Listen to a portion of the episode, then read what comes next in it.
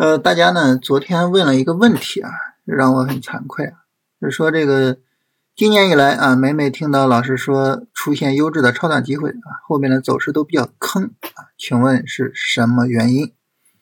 这个问题还有三个点赞啊，说明大家呃也是深受其苦是吧？但是呢，这个事儿我有不同的感受啊，因为我觉得我说这个优质的超短机会的次数也不多啊，因为。行情客观上也没有什么优质的超短机会，啊？咱们聊这个优质的超短机会呢，我我印象中就这个地方反复的强调啊，然后这个地方应该有强调，这儿应该有，啊，其他地方其实我也没有太深的印象了啊。然后就是最近几天说，因为其他时候也没有什么明显的说什么优质的超短机会这种情况啊。关于这个事儿呢，我觉得从两点来聊哈。第一点呢，就是我们来聊，首先说它是不是机会啊？这个呢是客观的，是吧？那它有下跌就是机会，那没有下跌就不是，对吧？那市场呢有下跌啊，三十分钟上下跌，超短机会；短线上下跌，短线机会，对吧？所以呢，市场有下跌，那我就得说，那这是一个什么？这是一个超短机会，然后这个下跌呢，如果说下跌的力度比较小啊，那我们就会说呢，它是一个优质的超短机会。这个呢也是客观的，你像这个力度也不是很大，这个力度呢也不是太大。这两天来说力度不大，当然昨天力度加重了，是吧？所以呢，首先呢要跟大家解释，就是我们聊说市场有没有机会啊？市场的这个机会是不是优质的呀？条件都是客观的。啊，市场是这么呈现的，我们就只能这么说啊，它不可能说市场有调整啊，我非得说没有机会是吧？也不可能说市场调的小，我就非得说，呃，这机会算了，咱不做啊，就都不可能。所以呢，就首先这个呢，就是希望大家能明白。第二点呢，大家说，那你别管你怎么解释啊，就昨天它毕竟是一个深跌，对吧？毕竟是个深跌啊，所以那这说明什么？那是不是说你理论不行啊，或者是怎么样啊？啊，你包括什么？包括之前我跟大家聊过啊，就是呃上一次市场调整的时候啊，我说我最看好的板块是算力，是吧？这次市场调整呢，几个板块呢，我说我最看好的是半导体啊。当然，半导体昨天有一个深跌啊，那就就从客观的市场走势上，其实走的也不太理想，对吧？但是就是说。前两天它其实是没有任何问题的，所以我们只能说，那嗯，你问我看好谁呢？我最看好半导体啊。所以这里就有一个问题，就是为什么说你看好半导体，它非得来个深跌，然后深跌完了今天再涨呢？说白了呢，就是洗盘啊，就是洗盘，对吧？就是当大量的人手里边去持有着这种不坚定的仓位的时候，其实对于这个上涨啊是很不利的。所以不坚定的仓位就是一涨你就有可能卖，啊，那这样呢就要通过下跌给洗出来，啊，下跌啊一个深跌你害怕啪卖掉行了啊不坚定的仓位已经没有了或者是大幅度的减少了来吧啊涨吧，对吧？上涨的时候没有阻力了嘛，涨吧就可以涨了，对不对？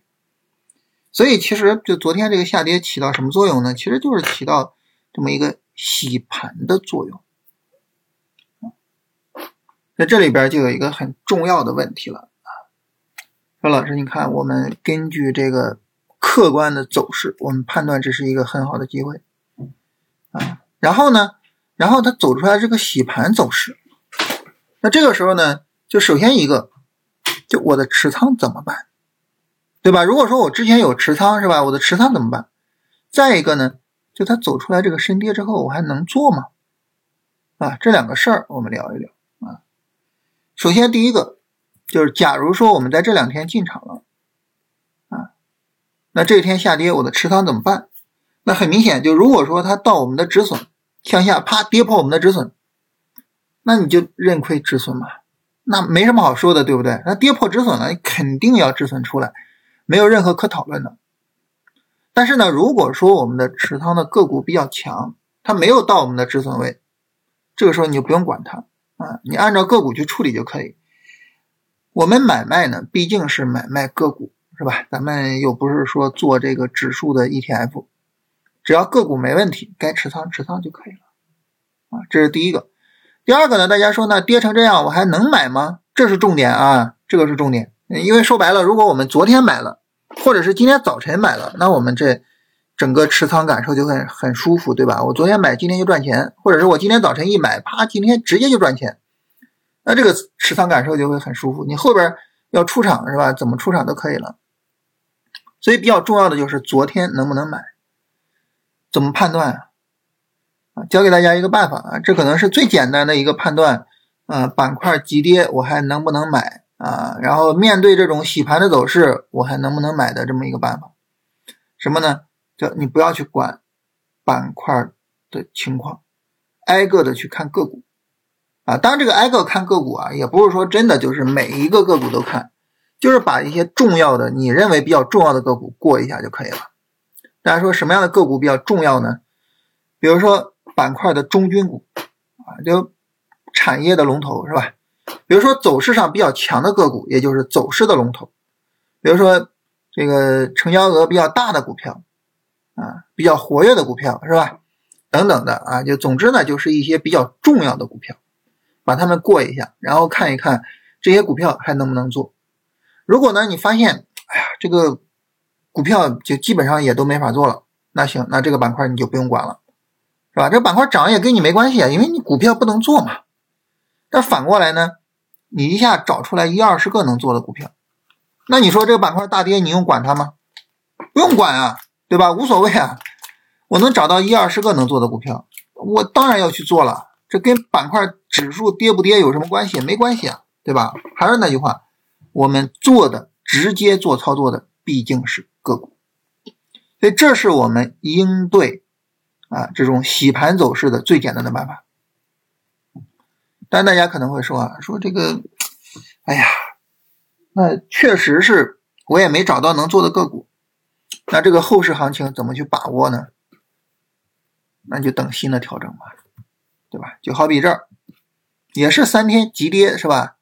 然后然后直接拉起来，啊，调两天，调两天做，那后边这波行情不就又抓到了吗？对不对？这是最后一个办法了，最后一个办法。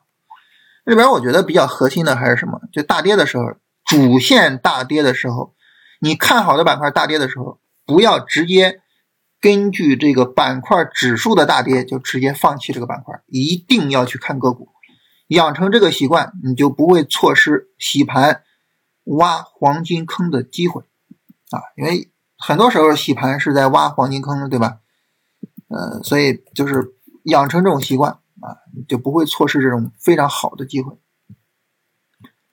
比如说像 CPU 啊，这是一个典型的例子啊，这个地方一个激烈啊，非常典型的例子。就这种就挖黄金坑的机会啊，好好的去看个股。如果你发现一大批的个股能做，不用害怕，不用担心，该做就做啊，这是最简单的处理方案啊。这是跟大家聊一聊这个事儿啊，回答一下这个问题。然后落到行情上呢，今天这个各个板块也好，大盘也好，都是上涨的啊。这里边除了医药比较弱，这个走势也很诡异啊。因为医药前两天比较抗跌，所以我们昨天说医药抗跌是吧？也是说它客观走势上是这样，那我也不能说昧着良心说那医药走势就是不行是吧？包括截止到目前为止啊，医药的走势依然是抗跌的啊。除了医药之外，其他所有的板块都是上涨的。所以这种情况下呢，我们就没必要再去聊机会的事情了，主要是聊一聊什么呢？这个上涨有没有必要去出场？很明显啊，这个上涨我们是需要注意一下的，就是有没有可能形成背离。